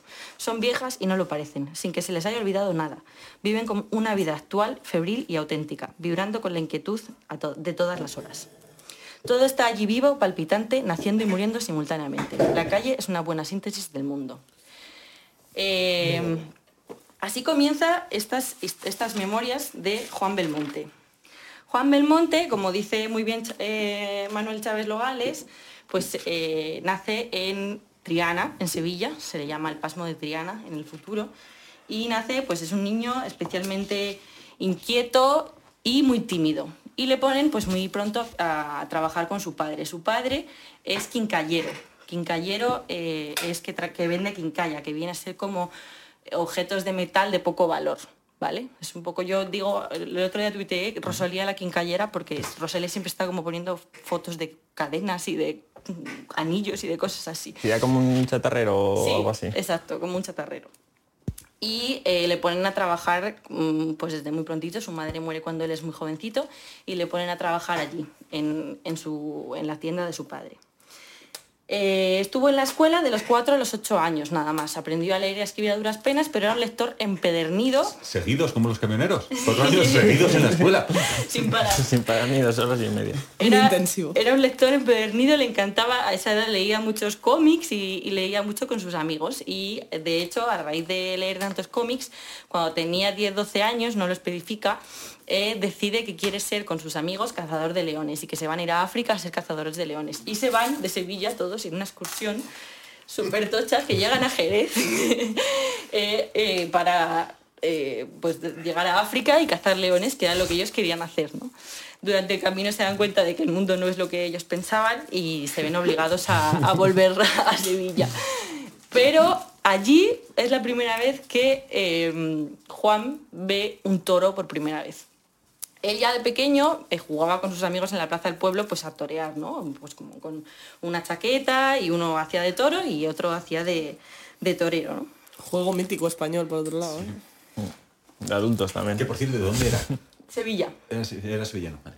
de Triana. Triana, Y llegó hasta- y llegó hasta Jerez. Sevilla profunda. Y llegó hasta Jerez. Y llegó hasta Jerez, Ay, sí. Vale, pobrecillo, pobrecillo, pero... Llegó hasta Jerez y cuando llegó justo a la frontera, que es la frontera frontera. la ¿eh? frontera de Jerez de la frontera, le dijeron, vete para atrás. Esto es lo más lejos que he estado de la comarca. Si doy un paso más, señor. Llegó hasta Huelva y dijo, Manuel. pues vuelvo.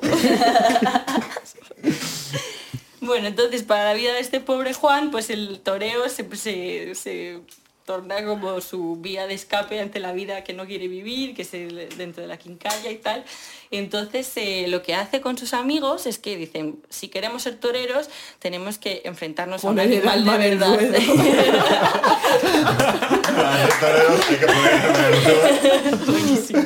No lo había visto, ¿eh? Entonces-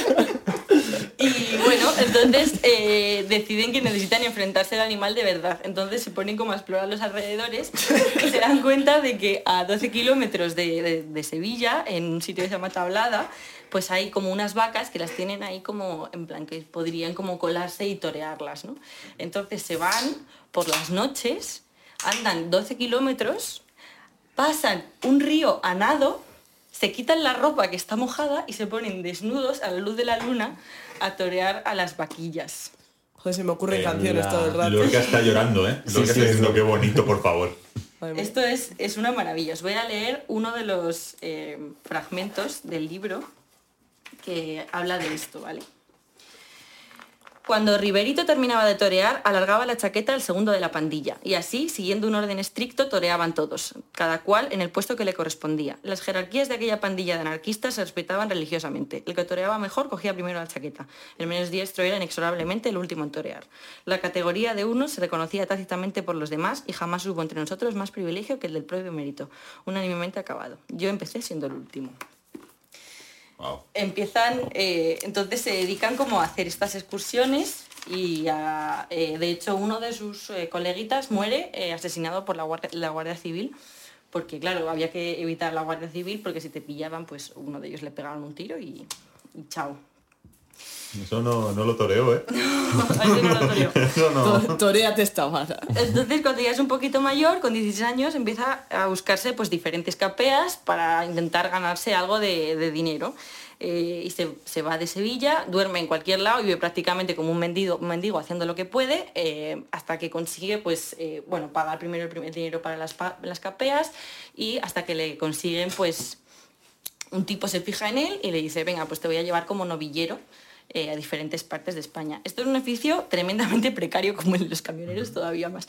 Eh, no he dicho cuándo nació, es- mm, él nació en 1892, para que os hagáis una idea. Estamos hablando de principios de siglo, mm, pues eso, 1908, una cosa Que así. eso es primera, eso es primera república. Oh, No, es anterior. No es antes, eh, Bueno, no La Primera. República es anterior, ¿no? Es de Yo 1870, creo que eso es. Alfonso XII, Alfonso XIII. Alfonso, Alfonso XIII no es entre la primera y 1892, la hemos segunda di- república. 1892, eso Sí. yo creo que la primera república ya ha pasado. Sí. Está Sí, en el pues medio. está- nuevo Pues, justico, ¿eh? entonces No, sí, es Alfonso XIII, porque sí.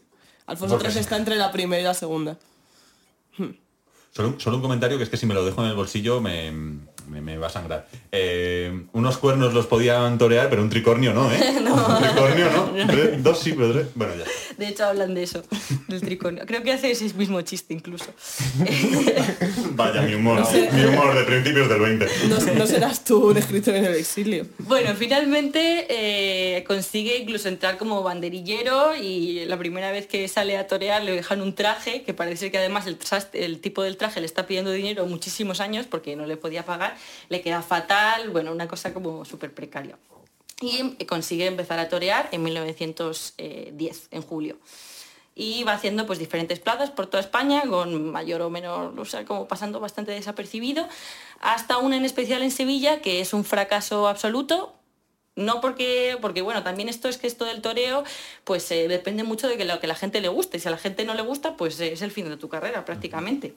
Entonces él, pues parece ser que le salió pues muy mal esta, esta corrida y eh, define así este episodio, que es un episodio pues muy, como que si lees el libro se te queda mucho. Acababa el toro de tirarme por vigésima vez contra el suelo cuando sonó el tercer aviso y se abrió el portalón para que salieran los cabestros. Súbitamente me entraron una rabia y una desesperación incontenibles. Me incorporé juntando todas mis energías y sobreponiéndome al agotamiento me planté de un salto ante el toro y sin muleta ni estoque que para nada me servían, me hinqué ante él de rodillas y le desafié frenético. ¡Mátame, ladrón! ¡Mátame! Estaba ciego de desesperación. Avancé arrastrando las rodillas por la arena hasta que estuve en la cara del mismo, del mismo toro. Lo cogí por los cuernos, le escupí y finalmente me puse a porrearle el hocico a puñetazo limpio al mismo, al mismo tiempo que le gritaba, mátame, asesino, mátame. Es fantástico porque esto lo repite ya desde cuando ya estaba entablada toreando a las vacas eh, por la, o sea, a la luz de la luna, que se ponía tan, tenía tanto ímpetu que las cogía y las empezaba a pegar como si fueran compañeros suyos. O sea, él- o sea, a ver, había como mucho, él habla con, mu- con mucho respeto de, los animales. Es difícil saber también, porque nuestra concepción del animal ha cambiado mucho en los últimos años, pero desde luego la manera que él tiene de, hablar del toreo y de, lo que él hace, de su forma de vida al final, porque si es que yo es lo único que sé hacer, pues es, es muy bonita y muy gloriosa también. Y bueno, pues después de, esta, de este episodio, pues nadie le quiere contratar, porque esto además eh, te tienen que contratar para las diferentes plazas, y se vuelve a Sevilla, pobrecito mío. Y es- estamos hablando de que él tenía 20 años, desaparece del mundo del toreo, y sí vuelve como quincallero con su padre. Pero no sé, al principio dice, no voy a volver a torear, pero poco a poco pues dice, no, yo a mí me gusta esto, yo quiero ser torero, sigue yendo a tablada, sí, él solo esta vez sigue toreando desnudo a las vacas y hasta que finalmente pues alguien le ve hacer un tal y le dice, venga, pues te voy a mandar a torear a Valencia. Es un poco como la historia de Naruto, ¿no? En plan se va, entrena con basado en- Jiraiya dos años y luego ya vuelve reforzado y renovado y dispuesto a torear todo lo que le venga. Ver un capítulo de Naruto toreando sería una cosa que me encantaría ver, te digo. Joder, métete en anime ibérico, que seguro que tiene algo así. Y bueno, Belmonte eh, es considerado como el mayor revolucionario dentro del mundo del toreo. ¿Por qué? Porque antes de Belmonte, digamos que el toreo era básicamente pues esperar a las estacadas del toro y hacer un poquito así y poco más, ¿no? Y eh, Belmonte asienta como los tres pilares del toreo moderno, que son parar, templar y mandar. Es un poco como establecer un diálogo con el animal, establecer, o sea, como establecer una conexión, un vínculo en el que yo te mando a hacer esto, yo me quedo aquí esperando, después eh, hago mis verónicas, eh, en fin, o sea, como él tenía un vínculo muy, muy especial con, con los animales. Se hizo famosísimo, famosísimo de que salió en la portada de la revista Time en 1925. O sea, era un tipo eh, súper conocido, era muy amigo de Hemingway, por ejemplo, salen varias novelas de Hemingway. Y en una de estas corridas en Madrid, pues se le hiere gravemente, porque, el porque esto, bueno, era súper, súper común. Ahora, es que yo no sé mucho de toreo actual, he leído mucho de toreo, pues sobre todo esto hasta, hasta los 60, no, igual hasta los 80 en realidad, hasta la muerte de Paquirri más o menos. Y, y, bueno, y en una de esas corridas se le, se le hirió gravemente porque además era algo que le repetían mucho, el plan de tú vas a morirte en la plaza porque tu ímpetu te va a matar, te arriesgas demasiado, digamos. Y se queda en Madrid. Y allí pues eh, sale una noche a tomar algo y se con- conoce a Valle Inclán, a Gómez de la Serna, a Julio Romero de Torres, de Tormes, perdón. Todo el mundo flipa con él. Menuda noche, también te digo. Se hace En súper amigo, fue, le hacen fiestas, le hacen fiestas, todo el Fue mundo la burli. porque es súper el lector, se, se lo lee todo, es un tipo muy, muy culto dentro de que es prácticamente analfabeto, pero se ha ido, es autodidacta prácticamente en todo, entonces a todo el mundo le parece una figura fascinante. También era una época en la que eh, todo el mundo intelectual estaba muy en pos del toreo, o sea, lo, lo- lo valoraban, les parecía como una cosa como arcaica, antigua, como una lucha entre fuerzas, eh, porque al fin y al cabo tú tienes que salir y enfrentarte al toro que pesa una tonelada y tiene unos cuernos tremendos y es una cosa horrible. Incluso Lorca tiene un fragmento de un Sí. discurso eh, defendiendo el toreo. El toreo. Y ganaban muy poquito dinero, repito. O sea, era una cosa como.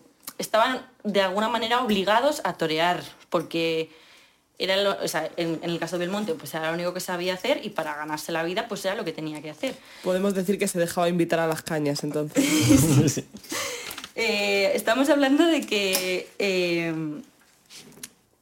toreaba, se toreaba unos 150 toros al año. Eso, estamos, eso es como uno cada, Uno cada dos días, sin findes. Sí. Puta, ¿eh? Os voy a leer lo que dice del toreo.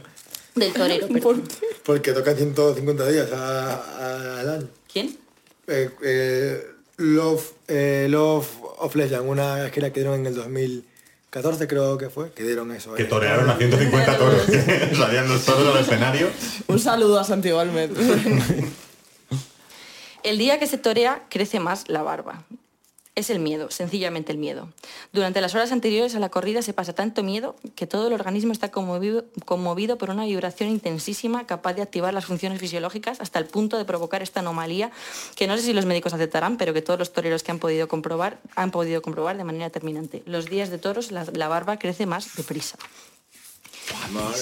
Tengo la creencia de que si a todos los toreros, a unos más valientes, se les presentase en el momento de hacer el paseillo alguien que pudiera garantizarles el dinero necesario para vivir, aunque no fuese más que un duro diario para toda la vida, no habría quien saliese al ruedo. Esto dice él. También aquí porque él, Guapísimo, Me ha encantado. porque él también, claro, aquí está el, el el conflicto, bueno, la dicotomía de que el placer del toreo no está ligado directamente al sacrificio del toro, ¿no? O sea, y, menos aún al entretenimiento general. O sea, que él concebía el torero, el toreo como una experiencia individual compartida con el propio toro, pero que no había necesidad. Bueno, no lo dices específicamente, pero sí que se subyace esta idea en, todo, en todo el libro, sobre todo porque él está quejándose de una vida que, pues de, todos los empresarios que le obligan, de, lo poco que le pagan, de cómo él tiene una pasión muy grande por eso que hace, es de estas personas que tienen como esa pasión, que son capaces de transmitírtela muy bien, Pero refrenada por todo el ambiente alrededor. Claro, lo que todo, es el, el lobby del toreo, que ahora es muchísimo peor que todo eso, porque ahora está llevado todo por empresas ganaderas, bueno, es un desastre.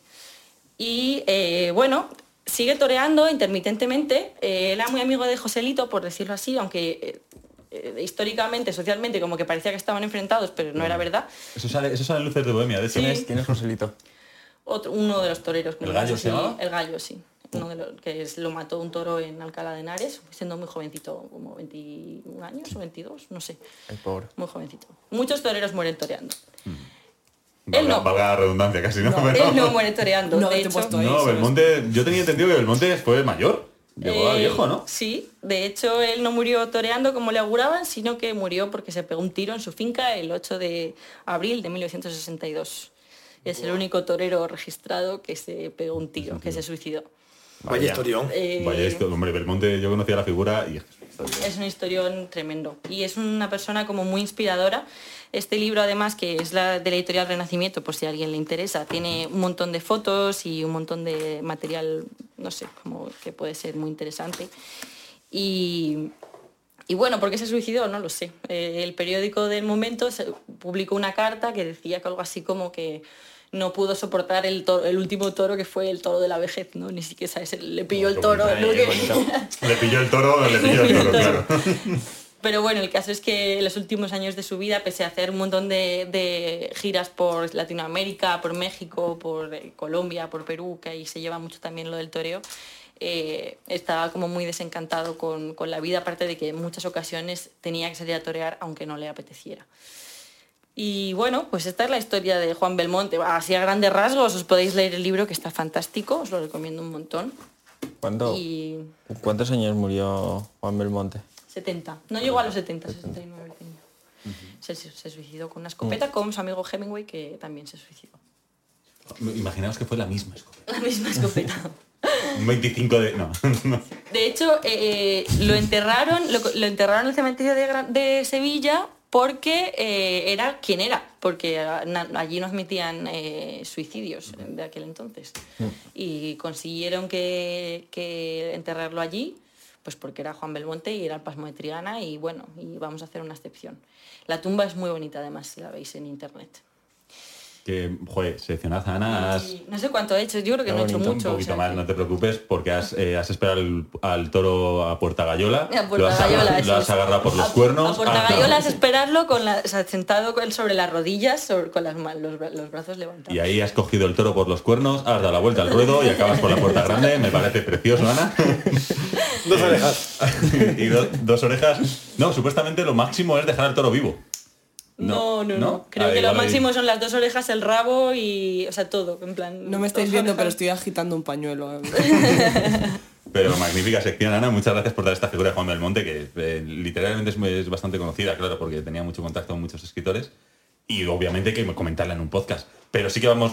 No vamos tan mal de tiempo. Bueno, vamos, vamos a ver cómo queda. Oyente, vas a estar tan expectante como nosotros. Y mola mucho el tema que has hecho porque está ligado a esta canción, que solo con Peter Ricky vas a ganar.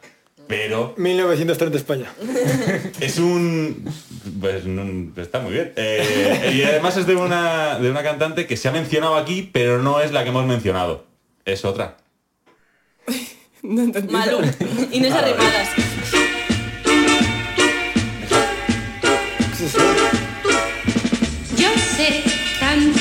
Del amor que pueda aconsejar tu pregunta y te diré. No sé qué década ¿Es es. española? Tienes que hacer, ¿No es tienes que demostrar que nadie apaga Esta cantante es española, de, Ye, ye. 1936. Y se- 36. Sí. Y pique. 63. Ah, Ah, ya. Perdón. 63 y se llama Rosalía. Eh, y esta es la canción Dile de Rosalía de 1963. Pero Eh, no la Rosalía. Pero no es la Rosalía, es Rosa- bueno, es la Rosalía, es la primera. La de Castro. Rosalía de Castro cantando esto.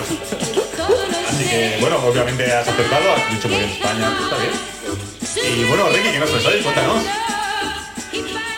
Pues hay un tema que estuve in- investigando, pero creo que nos, tanto con temas del sexo como de las drogas, creo que tenemos muy poco conocimiento, hay muy poca educación. La que se puede, hijo, la que se puede. Se hace lo que se puede. Experiencial, más bien. Y es sobre cómo funciona en diferentes países la edad mínima de consentimiento sexual. Vale, esto ya lo... Que es que Pablo se lleva las manos a la cabeza. Sabía que este tema iba a venir. Sabía que iba a ser, sabía que iba a ser polémico, que íbamos a perder oyentes. que- a qué edad Sabía que iban a sacar esa vez en la que me tiré Vamos a preguntar cuándo perdiste perdimos la virginidad. Bueno, si lo queréis contar, lo podéis contar. Yo, al- yo a los 17. Hostia, yo antes, pero me bailan Antes. los números, yo creo. Perder Todo- la... en todo mi entorno todo el mundo había perdido la virginidad. O sea, yo fui la última. Yo diría que sí, Y estaba un 16 poco- o así. sí. 16 probablemente. Tomamos perder la virginidad como estrictamente coito. Como coito, como si eres Como mujer, si eres mujer, penetración. mm, creo que está claro lo que es la virginidad. con El hombre. no lo sé ya. En hombre Que te intenten meter mano sí, y ¿no? digas Sí. no, no, no cuenta. Eh, yo con 16, creo. 16, 17. Yo todavía la mantengo. Yo no he perdido la virginidad Sí, todavía. claro. Una polla así de gorda, te digo. Tampoco muy... Pero eh, no, yo con 14, yo con 14, yo fui muy, muy joven. Yo con 18, el más, el más tardío. Entonces más prematuro. Bueno, no, Sí, bueno. no significa nada, pero eso quería hacerlo notar. Vale, eso, eso es una cosa súper importante, el que no significa nada, la edad de pérdida de No, absolutamente no. No tengáis, Lo bueno viene después, ¿no? sí, no tengáis prisa porque siempre suele ser No, y que además, como bueno, que puedes, no sé, no sé cómo fue tu vida de aquel, de aquel entonces, pero que a lo mejor pues eh, tienes sexo a los 14, pero te puedes pasar tres años luego sin tener sexo. O sea que a lo Sí, mejor de- tú no, pero que es muy cosa que Puedes puede tener pasar. sexo a los 14 y, de, y del puto susto que te has dado no volver a Paso tenerlo. de esta mierda. Sí, sobre todo la falta de información que tienes una vez, la- yo la primera vez que lo hice era completamente intuitivo todo. Y Sí. normal que era con una persona que lo llevaba muy bien y todo esto, pero si no es que puede ser un caos. Sí. Eh, vamos a hablar de la edad mínima de consentimiento sexual, que es, eh, es un acuerdo para participar en una, act- en una eh, actividad sexual. No tiene, pero va más allá de la penetración. ¿vale? Eh, un poco para poner el tema tenso y sacar opiniones, voy a poner como cuatro preguntas de posibles situaciones de sexo entre diferentes edades y me decís cómo lo veis. Vale. Dos personas de 12 años ambas, si quieren tener relaciones entre ellas sexuales, ¿lo veis bien? ¿O os parece que... Lo veo bien. Lo veo bien. Lo veo bien. Son sí, o sea, es un- sí. Yo... Es eh, más, yo ahora que lo pienso, mi primera experiencia sexual seguramente fuera a los 8 años, una cosa así. Porque tenía, espero que no, bueno, esto nunca lo, lo hemos, nunca lo hemos vuelto a hablar. O sea, es una cosa que ocurrió y nunca se volvió a hablar. Pero era con un amigo cercano a la familia y hacíamos, o sea, mm, sí, guarrerías, muchas, dem- demasiadas. ¡Qué O fuerte! sea, no volví a hacer cosas así hasta mm, bien entrados Hasta los doblar días la edad. pero sí, algo así, sí, sin duda, sin duda. Precisamente no, no voy a perder esta Éramos de la misma edad y hacíamos eso, pues eso, como por intuición, no sé, muy bien. Hay un libro de, de una mujer que se llama Diana Torres, que se llama Porno Terrorista, que a mí me lo leí y me remontó un poco la cabeza en estos aspectos, que precisamente habla de eso, de por qué está mal que niños de 8 años experimenten con su sexualidad, por qué está mal negar esa sexualidad Ni que siquiera, sabe- ni siquiera lo hacen como conscientemente, o sea, tú no sabes que estás experimentando con tu sexualidad. te da gustito y ya está. Claro. Claro. Y mi madre es profe de infantil y dice que tiene muchos casos de masturbaciones en clase. Estamos hablando de niños de 3 a 6 años. Y yo lo que me pregunto en eso es eh, por qué se concibe como algo malo. O sea, mm, es, es una cuestión de que, o sea, realmente nos, nos asombra y nos aterra más eh, a nivel visceral el pensar que un niño de 8 años puede estar toqueteándose que que un niño de 8 años puede estar dándose de hostias hasta sangrar con otro, por ejemplo. O sea, se, se concibe que el placer es una cosa prohibido, que prohibido. culp- o sea, tiene un, un rango de culpa mayor que la violencia, por ejemplo. Creo que has dado la- en la raíz de- del tema que vamos a discutir ahora, por eso yo creo que vamos a ver las siguientes cuestiones para mm, a darle todas las vueltas que podamos antes de responder, que yo creo que dado en el clavo Sí. de, de este debate. Una persona de 12 con una de 16. Eh, Lo veo peor. Hay una clara dominancia. Y en el caso de que no existiera dominancia. Eso Es un ejercicio de poder. El sexo, tal y como está comprendido, es un ejercicio de poder. Gran parte versa sobre eso, sobre el tema del ¿Hasta poder. qué, hasta qué punto hasta qué punto es, es posible afirmar que no existe esa dominancia en ese Hasta, caso? hasta el G. qué mal chiste, qué mal. Sí, pero- sí, no es es, difícil. Es difícil, es difícil. No lo sé. Podemos seguir para ver más opiniones. Una de 14 con uno de 18. O uno de 14 con uno de 18. O uno de 14 con uno de 18. No lo Todas veo las mal. combinaciones. No lo veo mal. O sea, 14 con 18, bueno. No lo veo mal. Comprensible O sea, de según qué caso. comprensión según qué caso, yo también. Claro, es que También- lo ideal sería que, que todos tuviéramos sexo con una persona que nos gusta, con la que queremos a una edad correspondiente, pero la, seamos- la realidad es que no es, la vida es muy complicada. Y que seamos, y que seamos nosotros. Tal vez la masturbación es como el mejor ejercicio sexual que podemos Y tener. también, no sé, o sea, yo creo que ahí impera mucho como el rango de respeto también, ¿no? O sea, si es como una situación de, como hemos dicho antes, de dominancia o de aprovechamiento, no es lo mismo que una situación de respeto mutuo, ¿no? Si es que a esas edades se eso puede es, desarrollar claro, eso. esto es a la edad a la que tú permites que la gente pueda consentir. Edad mínima de consentimiento Yo creo que a los 14 años los chavales son eh, bastante conscientes de sí mismos y de su cuerpo y no creo que... O sea, sí que cambia mucho la cosa de los 12 a los 18, pero no cambia tanto como para verlo como algo criminal. En mi caso, vamos, o sea, tal y como lo veo yo. Pero de los 14 a los 20, por ejemplo. a los Esto ya es, 22. es- Sí, claro, sí. o es la siguiente. casos. 15, Sí. 15 con eh, 30, una persona de 15 con uno de 30. Claro, Hay- claro. hay Pero es que hay, claro, es que este, el de 30, o sea, es que Y con es 16 más- sí. Hay issues. ¿Cómo con 16? Con uno de, uno de 16 con No, uno no. de 30 No, ¿Está permitido? tampoco. está permitido. Está permitido, No, claro. está permitido. Está permitido, pero porque es que, o sea, la ley tiene La edad estar- mínima en España es 16 años. Claro. Pero porque la, la- pero eso ahí está el- ahí entramos en categorías, o sea, en categorías no tanto morales sino psicológicas de por qué una persona de 30 años se siente, o sea, tiene, se siente como en- Atraído, sí. atraída por una, una persona de 16. Ahí- pero, pero criminal. Cruza es transversalmente que, este tema está las- la infantilización del sexo, que eso es muy jodido. bueno, aparte de que vivimos global. expuestos a eso todo el rato. Claro, en este también- caso quiero hacer una pequeña eh, acotación que es importante en esta discusión. El término pedofilia es un concepto médico psiquiátrico, mientras que el de pederastia es un concepto jurídico. Claro, tú, pero la pedofilia no es un delito. Claro. Pedofilia Es que tú es tienes esa, incli- esa inclinación, ese, ese trastorno, digamos. hacia eh, derivación sexual hacia gente impúber. Impuber es antes de la pubertad. Claro. O sea, antes Un pedófilo es que le gusta a una persona que aún no está preparada Puber para, es- yo creo que se establece como antes de la para el sexo. Sí, como una persona que no está preparada para el sexo. Claro, ya a partir de ahí no se considera tanto pedofilia, no se como la palabra para dominarlo. No sé si- si existe alguna para ya englobar ya gente que, que sí que le atrae, gente preparada, pero que la consideramos por debajo del marco legal nuestro para que mantenga relaciones sexuales. También es que eh, la pedofilia en sí, pues es simplemente una... Pederasta, ¿no? Pederasta es el concepto jurídico. Pedofilia Claro, es el no, pero pedofilia es el término. Pedofilia es un es, delito, es no que a sé. ti No. te, es que a ti Porque te, puedes- te atraiga o te guste eso, pero no tienes por qué incurrir en ningún delito, Claro. es decir, no tienes por qué eh, Puedes ir a terapia. hacerlo efectivo, ¿sabes? Sino que Claro. tienes esa orientación y puedes intentar... A ver, también eso es otro, o sea, puedes tener esa orientación y nunca llevarla a nada peligroso para nadie. Quiero decir, No Eh, estoy defendiendo, ¿vale? no, pero, pero que pero sí, estoy sí. diciendo Hamelin, que, sí, que es- mayor que de la- Hamelin, que esto supongo que lo, claro que lo conoces, Ana. Sí, hay- pero hay, hay muchas eh, películas y obras de que hablan de esto. De La Duda, por ejemplo, también. Que no, Lolita.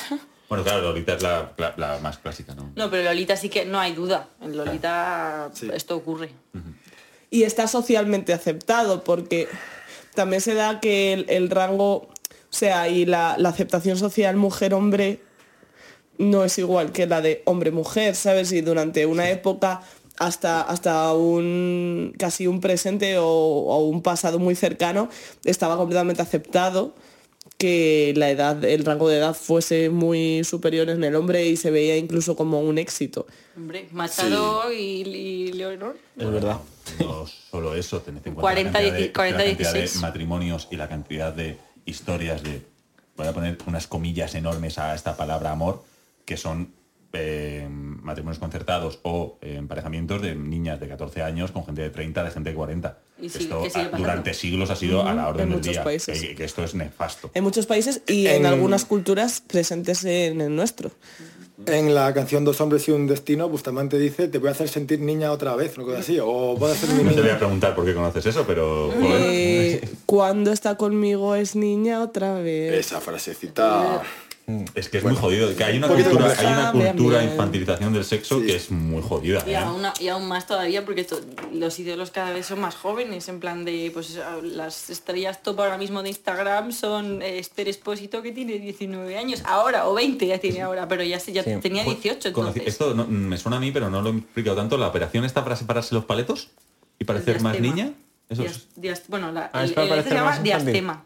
Claro. Pero no, no sé si es para parecer más niñas Yo o pensaba- porque sí. mola, ¿eh? Sí, Porque o sea, había es una una... modelo Pero que ¿por qué estaba- mola? que- Pero sí, ¿por qué sí. mola? Pero en Madonna, realidad Madonna esa... tiene diastema. Pero esa... Porque eso, al eso es final- como más una moda... de- Sí, es una Sí, moda sí. igual que la de las cejas gordas, ¿sabes? Yo Claro. no lo pondría tan directamente asociado a la niñez, ¿no? En el, en el libro este de Utopía que eh, muestra como una sociedad paradójicamente distópica futurista en la que De Tomás Moro, ¿verdad? de Tomás Moro. No, no, de Tomás Moro no. Ah, no, La es Utopía un mundo feliz de Ah, Un mundo Huxley. feliz de me, Huxley. me- Huxley, me he equivocado.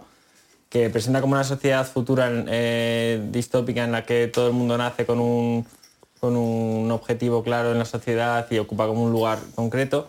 Eh, los niños aprenden sobre sexo como muy, muy, muy jóvenes, con 8 años, con 7 años, con 6 años, y hacen juegos sexuales. Y eso se ve en el libro, evidentemente lo está presentando como una situación distópica, y yo lo veía y decía, bueno, tampoco es, ¿sabes? Como era entre ellos, ¿eh? O sea, como una, un- como una fase del aprendizaje, y eso yo no lo veía tan distópico. Pero es verdad que imaginarlo se hace un poco turbio. Sí. Pero Em, claro, decimos turbio en el aprendizaje de- del sexo a una temprana edad, cuando muchas veces hay experiencias con el sexo a estas edades tan tempranas, y es una cosa que, por ejemplo, en mi colegio, pues estaba a la orden del día, que ya en cuarto de primaria, quinto de primaria, mucha gente tuviese sus primeras experiencias sexuales en los baños del cole y tal, y nadie te explicaba nada al respecto. Y yo creo que el gran problema está más en el desconocimiento y en, el, y en la concepción del sexo en sí que en la edad como tal de forma, de forma única, ¿no? O sea, no es tanto la edad que tengas, sino el desconocimiento o el- la vulnerabilidad que tengas a esa edad.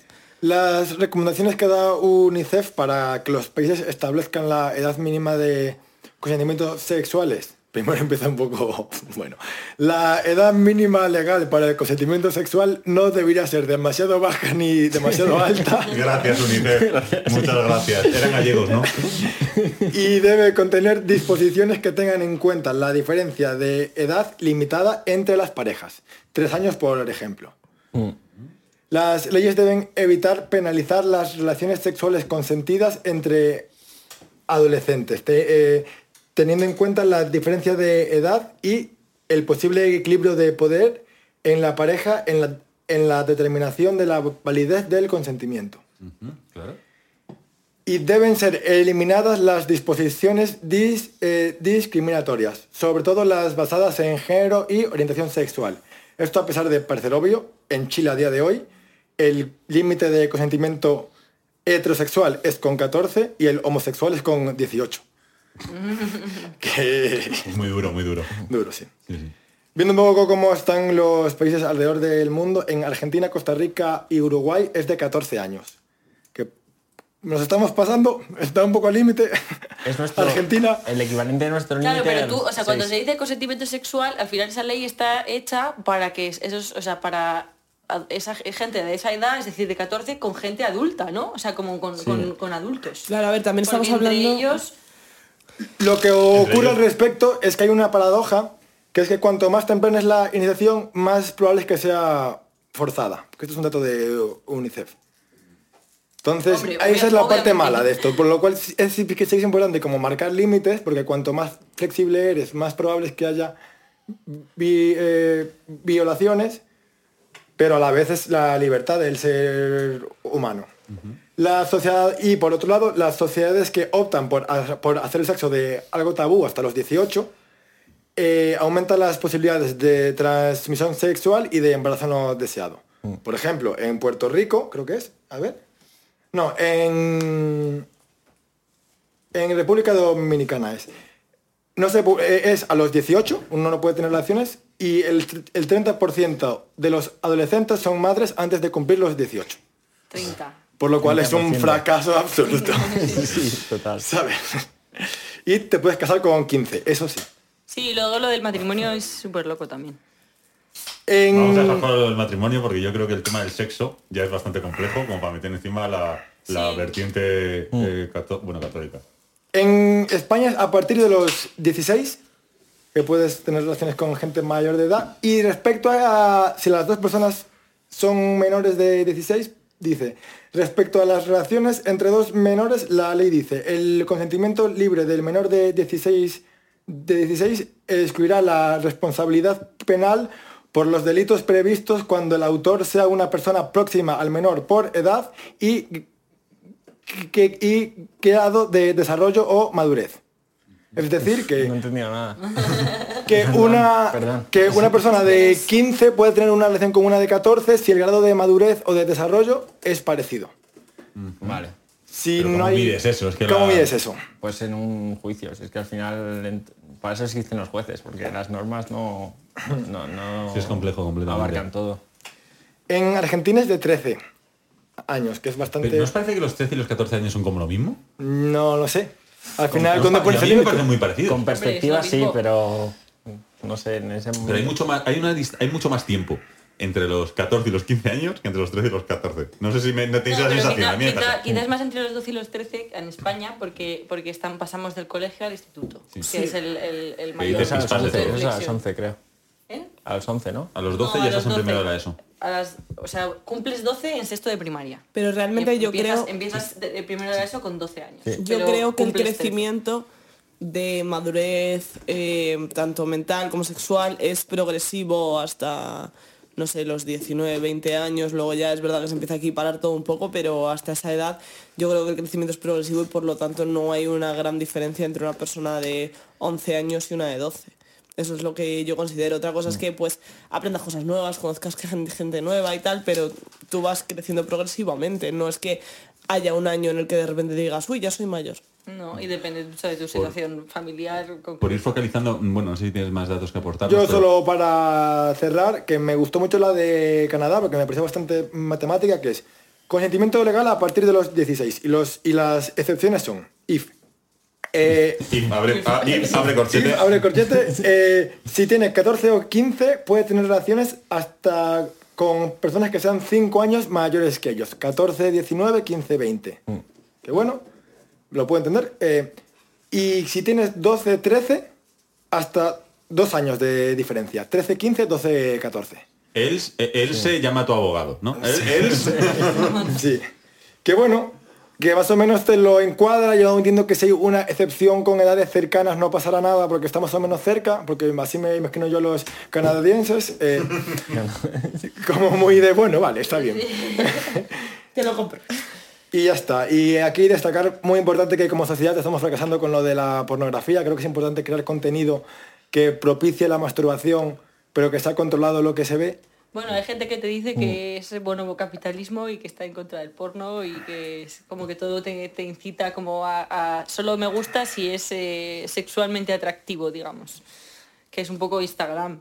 Que es eh, Sí. este rollo de no puedo mostrar pezones, pero... eh, De hecho, a mí, a Pero mí me sí te preocupa... culos, manda- y de hecho eh, por algoritmo te voy a mostrar culos en cualquier localización que abras Claro, no, me- no me Instagram. preocupa tanto el porno, que sí que me preocupa cómo está montado el porno actualmente, obviamente, pero sino cómo, cómo se cómo cala o cómo trasluce el- eh, la pornografía en lo diario, en que todo lo sexualizamos, en que todo, pues tenemos, vamos a poner Pero no solo la TikTok. pornografía, ¿eh? O sea, que es que es el- la sexualización está en Instagram también. O sea que... Claro, completamente. Por Y- poner un poco de cauce a este mm, que íbamos, de hecho lo primero que ha iniciado Bea, ¿cuáles serían los patrones para poder establecer una edad de consentimiento? Obviamente hay un tema educacional de- del sexo que tenemos que tener en cuenta que, eh, bueno, no, no sé si en todos los países, pero por lo menos aquí en España, la educación sexual la llevamos mal. Yo creo que no. Yo creo que casi todos los países. Todos los países. Sí. Luego que el sexo es una relación de poder.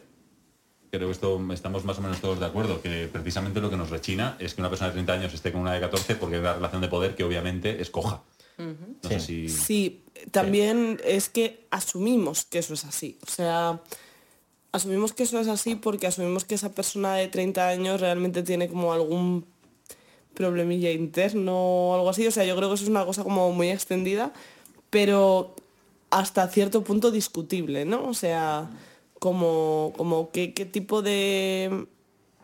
También la concepción judeocristiana del sexo. Ahora mismo el sexo es un tema tabú, es un tema que pues no se habla tanto y Es que le damos tal vez mucha importancia porque tal vez esto te das cuenta de más mayor, pero igual eh, echar un polvo con alguien no es tan importante, no es lo más importante de una relación, no es lo más importante de una noche. No, no- Bueno, no, creo pero que sí es pueden, haber, importante, sí ¿eh? pueden haber detalles en, esa, en ese encuentro sexual, sobre todo si eres mujer, quizá porque he coincidido, o sea, como que esta experiencia es más entre mujeres que entre hombres, que hagan que ese encuentro sea recordado traumático, eh, sí. y pues sea traumático. Sí, de hecho, Porque sí, ya, Hay ya un el pro- riesgo. ya el propio acto del sexo heterosexual entre mujer y hombre, ya hay algo de dominación, porque es una penetración que, que de, de primeras, bueno, yo no sé lo que es meter un pene en una vagina, pero, pero intuyo que, que es más violento de primera vez eh, para una mujer que, que para un hombre. ¿Cómo no explicamos Aparte eso que, en los colegios? de que nosotros, eh, yo, yo en el, mi, mi hermano pequeño que tiene como, o sea, y su entorno y tal, la verdad que veo que creo que ha mejorado un poco, quizás su entorno nada más, pero creo que ha mejorado conforme a, a lo nuestro. Y lo nuestro probablemente mejoró conforme a nuestros padres y obviamente a nuestros abuelos y nuestras abuelas, que todos hemos visto vídeos de mujeres mm, de más de 80 años diciendo que no saben lo que es un orgasmo. Sí, o- Y que nos han que- visto, o que nos han visto no- la vagina, que nos han puesto y un espejo. claro, el- que no- incluso, incluso el descubrimiento o el hablar de la menstruación como algo, como algo prohibido. Pero sí es verdad que también yo creo que precisamente esa imagen que se da de dominación del sexo del hombre respecto a la mujer, eh, no solo nos afecta de forma negativa a nosotras, sino que a ellos también les, o sea, bueno, a, vosotros, a los hombres también os genera como un, cierto problema porque eh, os autoexigís o os ponéis sobre los hombros una mochila social muy fuerte, que es que tienes que estar a la altura de algo. O sea, ese estar a la altura de algo eh, que no os lo está marcando la propia pareja con la que os acostáis en, en prácticamente Mm, ningún in caso, sino que lo tenéis de mochila respecto a una sociedad donde lo habéis aprendido. Claro, es que hemos abierto un melón que nos daría para hablar media hora eh, seguida de- Pollas. De, todo esto de Pollas. pollas y coños y sexo y los seres humanos, muy complejos. Pero Sí. me temo que tenemos que ir cerrando, Sí. porque nos Sí, hemos no. pasado un poco. La conclusión es educa a los hijos y educa a los chavales pequeños respecto al sexo, que es muy necesario, que no hay nada de eso y está fatal. Y frente a los chavales, eh, que si hay dudas, preguntéis a personas de confianza. Que no necesariamente son los padres, pero que una pregunta a tiempo Hermanos, puede... primos, Bueno, además hay una solución muy sencilla. Amigos todo- de- cremita recicla. Cremita recicla. Todos los países, por favor, si tenéis problemas con este rollo, nos escribís a. Cremita- Todos los países, ¿eh? Aquí Si hay a- problemas de cuándo, no os preocupéis, escribidnos Nos a Cremita. informamos, aprendemos el código penal, todo lo que... Aquí- Los, los co- sí. los condones tal, los tiras a la basura, pero ¿llevan orgánico o es plástico? Pues esto te lo respondemos, no te preocupes. Pero si tenéis alguna preocupación, bueno, podemos decir que entre los cinco pues hemos visto y vivido cosas así aleatorias y a veces bastante bueno. locas. Muestreo o sea, bueno. Para golosinas y para sexo, en tenemos un muestreo buenísimo. Desde sexo con gente mayor o tal hasta hasta mm, experiencias con varias personas a la vez, cosas así. Así que cada, cada miembro de Cremitas Reciclados podrá Habla por responder. a- ella, nada más. No, no, por mí, por mí precisamente no, pero bueno. Bueno, no voy a abrir ese melón tampoco. Bueno, me, me sale un poco mal cerrar esta sección así porque es un poco coitus interruptus, Pues ya está. ¿no? Pero me temo que se nos ha ido ya el tiempo. Esto es que lo, podemos- lo vamos a conversar después de, de esta grabación. Eh, pero bueno, hasta aquí ha sido el programa de hoy. Muchas, gracias- muchas gracias Ricky por tu sección. Eh, muchas gracias Bea, muchas gracias Ana, muchas gracias Pablo. Ha sido un programa muy bonito, nos ha quedado precioso, a mí me gusta mucho. Muchas Y gracias, a ti oyente, espero que sigas escuchándonos y que lo disfrutes, que nos escribas sobre todo, a ver si nos escriben ya. Y bueno, eh, muchas gracias a todos. Esto ha sido Cremita, un besito, buenas noches, buenos días y buenas tardes. Chao. Día tendremos sintonía. Una sintonía. Y y ya está, hasta aquí el... Este concierto se emite en 2021, Sí. ¿no? La luna te besa tus lágrimas puras como una promesa de buena ventura. La niña de fuego te llama la gente te están dejando que fuera de sed. Ay, niña de fuego, ay, niña.